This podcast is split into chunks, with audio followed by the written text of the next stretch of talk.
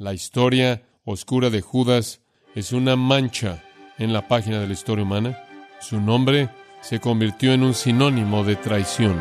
Él es el clímax del desastre. Él es el hombre más vil e impío que la Biblia presenta.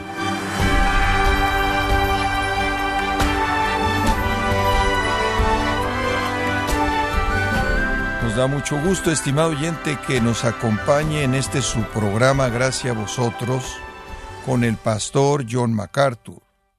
Hay quienes dicen que los amigos valen oro, pero este hombre vendió a Jesús por treinta piezas de plata. Su nombre es sinónimo de maldad y traición, y no hay quien desee encontrarse con su mismo destino. Sin embargo, que lo que debemos aprender de la trágica historia de Judas. El día de hoy, el pastor John MacArthur, en la voz del pastor Luis Contreras, nos enseña una valiosa lección al analizar la vida de este malvado discípulo en la serie Los hombres del Maestro, en gracia a vosotros. Mateo capítulo 10. Completamos nuestra serie de los hombres del Maestro al examinar este hombre, Judas Iscariote. Ahora, ya hemos conocido a los primeros once discípulos. Hemos buscado aprender todo lo que podíamos aprender de ellos.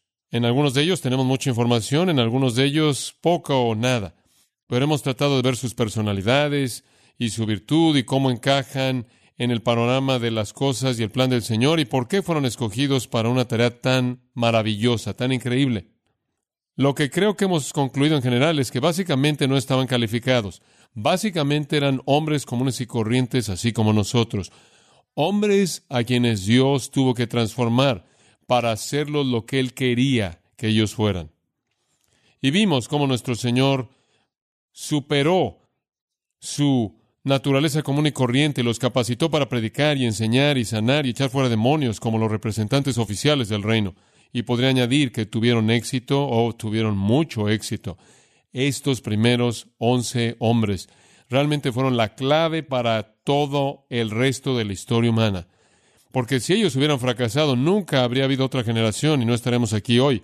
Somos un testimonio viviente del éxito de los once. Lo hicieron. Bajo la energía del Espíritu de Dios, lo lograron. Cumplieron con aquello que Cristo les había pedido que hicieran. Edificaron su iglesia. Fueron un grupo sorprendente. Pero uno de ellos sobresale en contraste a los otros. Él está aislado, él está solo, él es solitario. Su nombre es Judas Iscariote. Él es un fracaso horrendo, colosal. Él es el clímax del desastre. Él es el hombre más vil impío que la Biblia presenta. Él está enlistado al final, observará usted en el versículo 4, y él siempre está al final de la lista y con un comentario acerca de su traición, porque eso fue lo que lo identificó y lo será por toda la historia. La historia oscura de Judas es una mancha en la página de la historia humana aunque hay mucho que conocemos, hay mucho misterio y oscuridad que rodea a Judas que quizás nunca conoceremos. Su nombre se convirtió en un sinónimo de traición. Su nombre es tan menospreciado que no es usado en la sociedad humana, aunque su significado es hermoso. Hay cuarenta versículos en el Nuevo Testamento en los que hay una referencia a la traición de nuestro Señor, y en cada uno de ellos está la implicación del pecado increíble de este hombre Judas. De hecho, en el pasaje de Dante acerca del infierno, Judas es presentado como alguien que ocupa el nivel más bajo del infierno, apto únicamente para Lucifer mismo, y a Judas ni siquiera se le permite elevarse a las cavernas del resto de los condenados. Él está en un lugar tan profundo, en el foso. Después de la mención de su muerte, en el primer capítulo de los Hechos, Él desaparece de las sagradas escrituras para nunca volver a ser mencionado. Ahora creo que este hombre puede enseñarnos algunas lecciones profundas, entonces examinemos lo que la Biblia dice de él. En primer lugar, su nombre, su nombre, Judas, un nombre común y corriente. Le veo, Tadeo en el versículo 3 también es llamado Judas. Simplemente es una forma de Judá. la tierra del pueblo de Dios. Algunos dicen que la raíz de este nombre significa Jehová guía, y otros piensan que la raíz podrá referirse a uno quien es el objeto de alabanza. Pero qué paradoja realmente es cualquiera de las dos opciones. Si significa Jehová guía, nunca hubo uno que fue guiado de manera más obvia por Satanás como Judas. Si significa uno digno de alabanza, nunca jamás ha vivido uno más indigno de alabanza que Judas. Entonces él es un hombre muy, muy enigmático, inclusive en términos de su nombre. Dice que su nombre no es solo Judas, sino Iscariote. ¿Qué significa eso? Básicamente viene de dos términos. Ish significa hombre y Keriot significa ciudad. Él era un nombre de la ciudad de Keriot. Esa simplemente es una identificación geográfica. ¿Por qué es que Judas es identificado geográficamente y los otros once no? Es importante, porque él es el único que no era Galileo. Él es el único judío de la sección del sur. Él es el único judío de Judea. El resto vinieron de Galilea. Y esto podría indicarnos que desde el principio mismo Judas realmente nunca fue uno del el grupo. También los judíos del sur se sentían realmente con un sentido de superioridad por encima de los judíos rurales del norte y, los habrían menospreciado y como consecuencia pudo haber cierta cantidad de soberbia involucrada que se profundizó conforme avanzó el tiempo. A más de 25 kilómetros al sur de Jerusalén, a más de 8 kilómetros de Hebrón, estaba un pequeño grupo de pequeñas aldeas. Fueron construidas cerca de granjas en donde la gente cultivaba la tierra. Conforme las pequeñas aldeas se congregaron juntas y crecieron, se volvieron una pequeña ciudad y esa pequeña ciudad llegó a ser conocida como Keriot. Y en Josué capítulo 15, versículo 25 es mencionada. Y fue esa pequeña ciudad que le dio su nacimiento a este hombre. A más de siete kilómetros de Hebrón, un pequeño niño nació que un día sería el ser humano más odiado que jamás ha vivido. A partir de su nombre vemos su llamado en segundo lugar, su llamado. Y quiero apresurarme a añadir que el llamado de Judas no está registrado en la Biblia. Lo conocemos por primera vez aquí en la lista y no sabemos cómo entró al grupo. Digo, sabemos que el Señor lo llamó, pero no conocemos ninguna de las circunstancias. Sabemos que él quería que estuviera involucrado, pero no sabemos cómo es que él se acercó a Jesús. Aparentemente él se vio atraído a Jesús, eso es obvio. Él lo siguió, se quedó con él. Y se quedó con él más tiempo que muchos de los otros discípulos falsos que se alejaron mucho tiempo antes que éste. De hecho, en Juan 6 usted recordará que hubieron muchos discípulos que siguieron a Jesús, pero cuando él demandó compromiso total de ellos, dice que muchos de sus discípulos ya no andaban más con él, pero los doce dice que permanecieron. Entonces, aun cuando Jesús llamó un compromiso total, aun cuando él dijo, deben comer mi carne y beber mi sangre, aun cuando él hizo demandas totales en ellos y muchos de ellos fueron, Judas permaneció, se quedó. Y entonces él definitivamente se vio atraído a Jesús. No creo que él de manera particular estaba atraído por lo espiritual, creo que él estaba atraído al nivel egoísta. No creo que realmente Jesús únicamente fue quien lo atrajo. Creo que fue lo que Jesús podía hacer lo que lo atrajo. Él vio el poder de Jesús y él creyó que este hombre traería el reino. Y él no estaba interesado en el reino por causa del reino o por causa de Cristo. Él estaba interesado en el reino por lo que él podría obtener de él si él estuviera en el círculo cercano. Entonces él está totalmente motivado por el egoísmo. No obstante, él siguió de una manera a medias. Entonces, en un sentido, desde su lado, él escogió seguir a Jesús. Pero por otro lado, desde la perspectiva de Cristo, él fue escogido para seguir. Y ahí usted tiene la misma paradoja de la decisión humana y la soberanía divina que usted tiene en la salvación. Venimos a Cristo, escogemos creer en Cristo, sin embargo, somos escogidos desde antes de la fundación del mundo por Él. Esa es una paradoja. Ese es un problema teológico que en última se ha resuelto en la mente de Dios. Cristo escogió a Judas, Judas escogió a Cristo. Ahora una cosa es cierta, Jesús sabía que Judas lo traicionaría, y esa es la razón por la que él lo escogió. Jesús conocía el plan, como puede ver, dice usted, ¿cómo es que él conocía el plan? Bueno, él conoció el plan porque, por un lado, él era omnisciente, conocía todo. Y desde el principio mismo, Juan 6, versículo 70, cuando dice, muchos se fueron y los doce permanecieron, Jesús en ese entonces dijo uno de ustedes es un qué, un diablo. Entonces, desde el principio él sabía, y él sabía debido a lo que el Antiguo Testamento decía. El Antiguo Testamento predijo que uno de los suyos lo traicionaría. Por ejemplo, en el Salmo 41, versículo 9, leemos esto, y tiene una importancia mesiánica, dice Salmo 41, 9. Sí, mi propio amigo conocido, en quien confié, quien comió de mi pan, levantó su talón en contra de mí. El salmista vio en el futuro al Mesías siendo traicionado por su propio amigo cercano. Salmo 55 también conlleva una perspectiva mesiánica en el versículo 12 y en adelante. El versículo 12 dice, porque no fue un enemigo el que me menospreció, entonces podría haberlo tolerado, ni fue aquel que me aborreció el que se magnificó en contra de mí, entonces me habría escondido de él.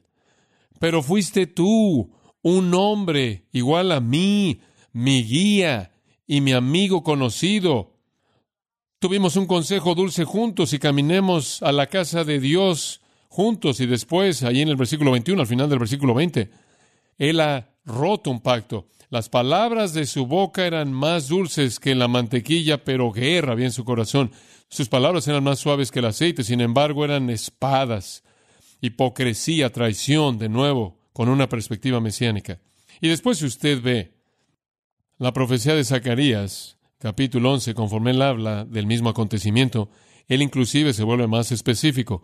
Zacarías 11, 12 dice, y les dije, si consideran que es bueno, dadme mi precio, y si no, soporten. Entonces, pesaron para mi precio treinta piezas de plata. Y el Señor me dijo, ahora escuche con atención, aviéntalo al alfarero, un precio que me dieron y tomé las treinta piezas de plata y las arrojé al alfarero en la casa del Señor. Negociaciones. Alguien es vendido por treinta piezas de plata.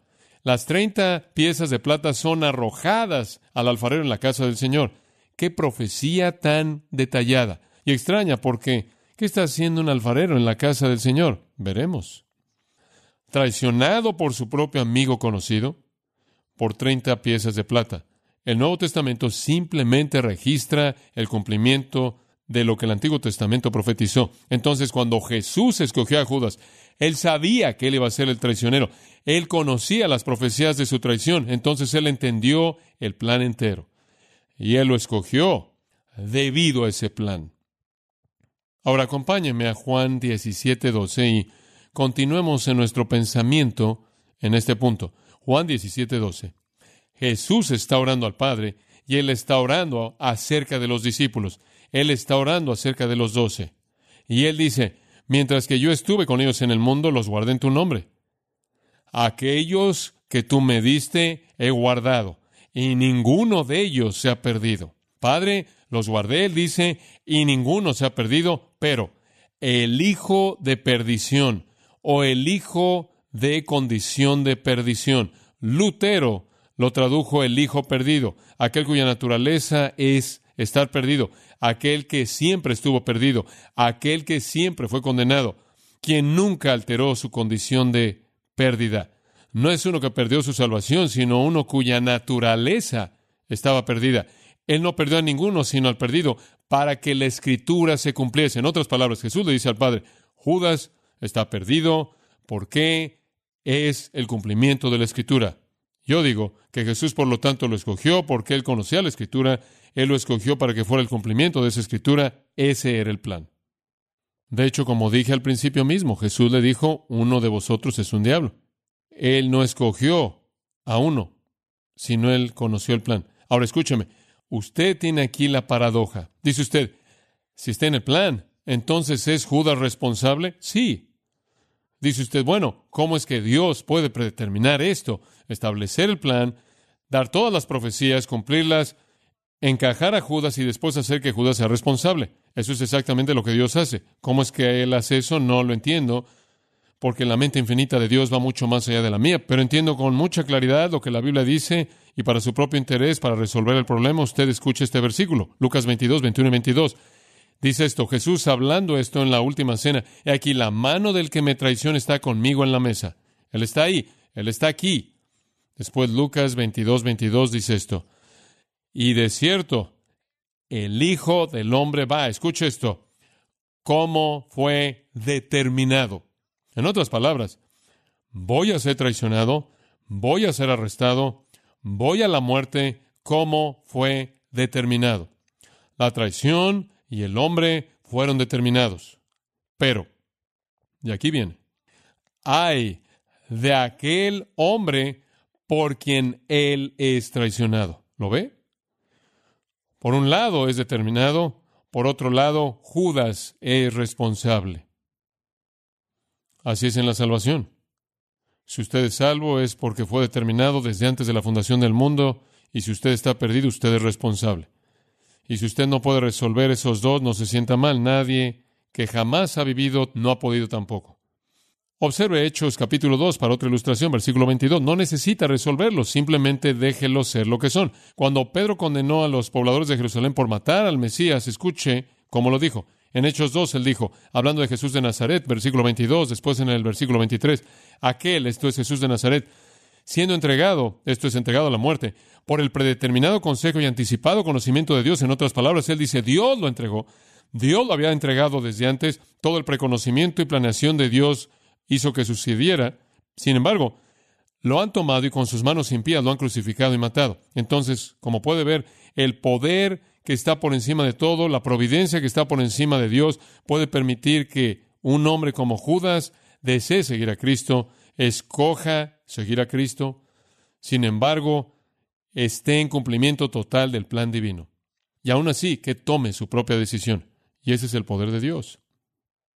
Ahora, externamente, Judas no parecía tener un problema en su vida. Estoy seguro de eso. De hecho, él debe haber tenido cualidades y capacidades que lo hacían digno de admiración. Tres años él estuvo con los discípulos y Jesús dijo en el aposento alto, en Juan 3, él dijo, uno de vosotros me traicionará.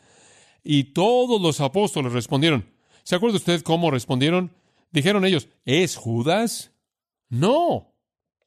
Cada uno de ellos dijo, ¿soy yo? ¿Por qué? No tenían más razón de sospechar de Judas de la que tenían para sospechar de sí mismos. Conocían mejor su vida y supusieron que ellos habrían sido en lugar de Judas. Él fue un hipócrita fantástico. Él era tan bueno en hacer esto que lo escogieron como el tesorero del grupo. Es correcto. Le dieron el dinero. Eso muestra cuánto confiaban en él. Dice usted, bueno, ¿No sabían? Él debe haber tenido un trasfondo pecaminoso, putrefacto, si él era un hombre tan vil y miserable que le habría hecho esto a Cristo. Él debe haber tenido un antecedente que era horrendo, sí, pero no era peor que los otros. Es difícil ser peor que Mateo, quien era un extorsionador y ladrón y recibía sobornos. Habría sido difícil que fuera peor que Simón el Celote, quien había sido un asesino. Entonces, si usted lo ve de esa manera, venían de trasfondos bastante malos y Judas debió haber hecho una presentación para terminar con todas las presentaciones, una actuación única y me parece interesante que él nunca tiene una palabra que decir hasta que él se queja acerca del desperdicio de dinero en Betania. En todo el registro bíblico, en todos los tres años él ni siquiera abrió su boca. Estoy seguro que él realmente guardó su boca bien para mantener la actuación. Él tuvo el mismo potencial como cualquiera de los otros él pudo haber sido un Juan, un Pedro, lo que sea. Digo, Cristo pudo haberlo transformado si su corazón habría estado dispuesto. Él fue el mismo material en bruto. Él no era más calificado que ninguno de los otros, pero el mismo sol que derrite la cera endurece la arcilla, y mientras que los otros hombres estaban siendo moldeados y derretidos, él estaba siendo endurecido. Él probablemente era joven, en cierta manera un judío devoto, un judío celoso, un judío patriota que no quería que los romanos gobernaran y vio una oportunidad al seguir a este hombre. Él creía que este hombre era el Mesías y que él establecería un reino y que el reino será terrenal y que él derrocaría a Roma y él expulsaría a los conquistadores y él restablecería el reino de Israel y los días de prosperidad y gloria vendrían de nuevo y para él todo era terrenal y era todo materialista y era algo que podías tocar con tu mano y vio la posibilidad de entrar y estar cerca de esto. Él realmente nunca se había atraído por la persona de Jesús a creer y amar a Jesús. Él solo vio a Jesús como un medio para un fin que él iba a ganar para sí mismo. Entonces Jesús lo escogió porque era el plan, pero él escogió a Jesús por su propia voluntad, porque él vio el camino a la prosperidad personal. Y entonces podríamos resumirlo al decir esto acerca de su llamado. Jesús escogió a Judas debido al plan. Sin embargo, le ofreció a Judas toda oportunidad para no cumplirlo. Jesús dio la lección del mayordomo injusto, de un hombre que desperdició su oportunidad a Judas. Él dio la lección de la vestimenta de la boda a Judas. Él dio las lecciones de dinero y avaricia a Judas. Él dio lecciones de soberbia a Judas. Él dijo muchas cosas. Uno de vosotros es un diablo, para advertirle a Judas. Pero Judas nunca escuchó y nunca aplicó nada. Y él mantuvo su engaño. La relación de los discípulos a él es algo interesante. Él estaba en el grupo 4, él está en el último grupo, lo cual indica que él realmente no era un discípulo cercano a Cristo y me imagino que él en cierta manera también estuvo al borde del grupo 4, él no encajaba porque él no era de Galilea y en cierta manera él estaba por fuera y creo que él realmente nunca tuvo una relación significativa. Le dieron el trabajo de cargar el dinero porque no tienes que ser espiritual para cargar la bolsa. Él probablemente tuvo una aptitud para las finanzas y le encantaba comerciar y en cierta manera le interesaba el dinero y eso ciertamente era lo que buscaba y se dieron cuenta de su conocimiento de eso. Jesús sabía todo lo que los discípulos no sabían. Jesús sabía exactamente quién era Él, pero Jesús lo amó, trató de alcanzarlo. En Juan 13, en la última cena, Jesús dijo, uno de ustedes me va a traicionar. Todos dijeron, soy yo, soy yo. Él dijo, aquel a quien le dé el bocado. Él es quien me traiciona. El bocado era un pedazo de pan que usted metía en un contenedor y en el contenedor había una especie de pasta que se hacía de fruta y de nueces y usted tomaba el pan y en cierta manera lo metía en eso y era común en el Oriente honrar a un invitado y en la comida el que era el invitado de honor sería aquel a quien el anfitrión le daba ese pan. El anfitrión lo mojaba y se lo daba al invitado de honor. Y él dijo, aquel a quien le dé el pan, él es el que me traiciona.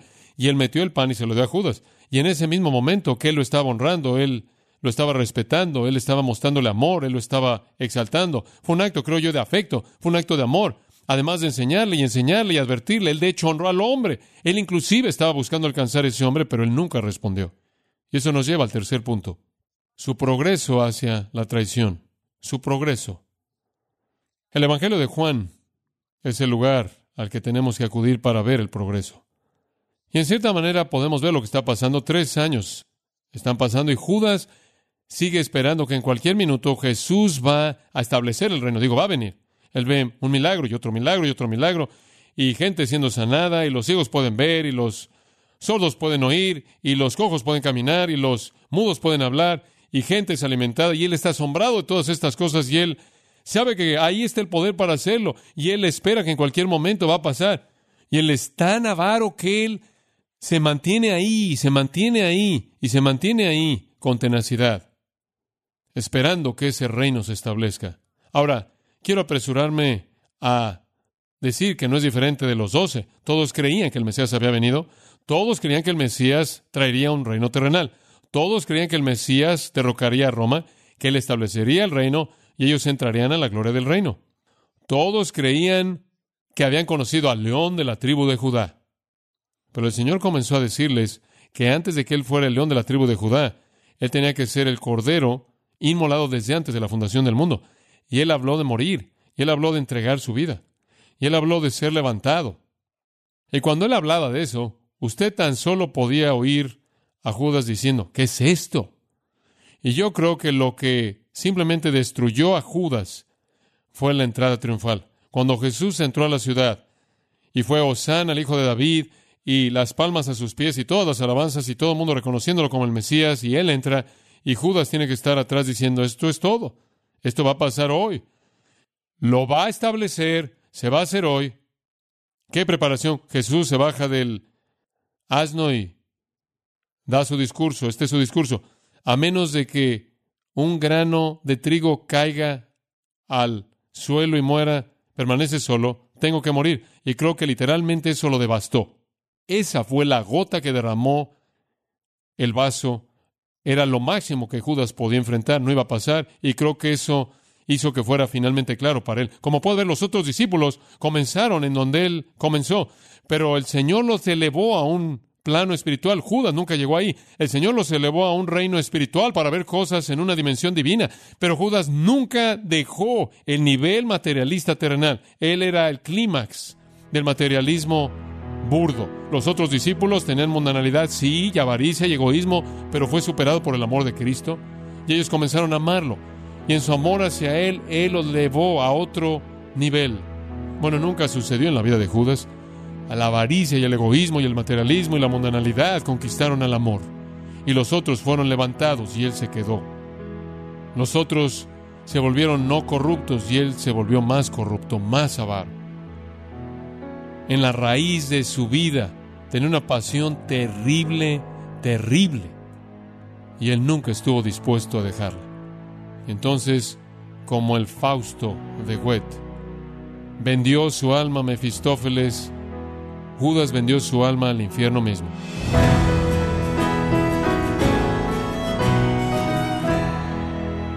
De esta forma, el pastor John MacArthur nos advirtió que debemos evitar los pecados trágicos de Judas. Nos encontramos en la serie Los hombres del Maestro, aquí en gracia a vosotros. Estimado oyente, quiero recomendarle el libro El Pastor como Teólogo, el cual brinda una colección de invaluables sermones seleccionados de John MacArthur y otros pastores reconocidos, explicando los temas teológicos que todo pastor necesita conocer y tener como convicción para poder enseñar bien. Adquiéralo en la página de gracia.org o en su librería cristiana más cercana. Y le recuerdo también que puede descargar todos los sermones de esta serie Los hombres del Maestro, así como todos aquellos sermones que he escuchado en días, semanas o meses anteriores, animándole a leer artículos relevantes en nuestra sección de blogs, ambos en gracia.org. Si tiene alguna pregunta o desea conocer más de nuestro ministerio, como son todos los libros del pastor John MacArthur en español, o los sermones en CD que también usted puede adquirir, escríbanos y por favor mencione la estación de radio por medio de la cual usted nos escucha en gracia a vosotros. Es importante conocer no solo el país y ciudad de donde usted nos escucha, sino también la radio. Para quienes contactan nuestro ministerio por primera vez, pueden solicitar una copia del mensaje de promoción sin costo alguno, un mensaje por oyente únicamente. Si usted vive en los Estados Unidos o Puerto Rico, escríbanos a Gracia Vosotros, P.O. Box 4000, Panorama City, California, 91412. O puede escribirnos a través del siguiente correo electrónico radio arroba gracia punto org. Esto ha sido todo por hoy y queremos agradecerle su sintonía de lunes a viernes en nombre de John MacArthur y del personal de este organismo, invitándole para que nos acompañe en la próxima edición y así juntos continuar desatando la verdad de Dios un versículo a la vez en gracia a vosotros.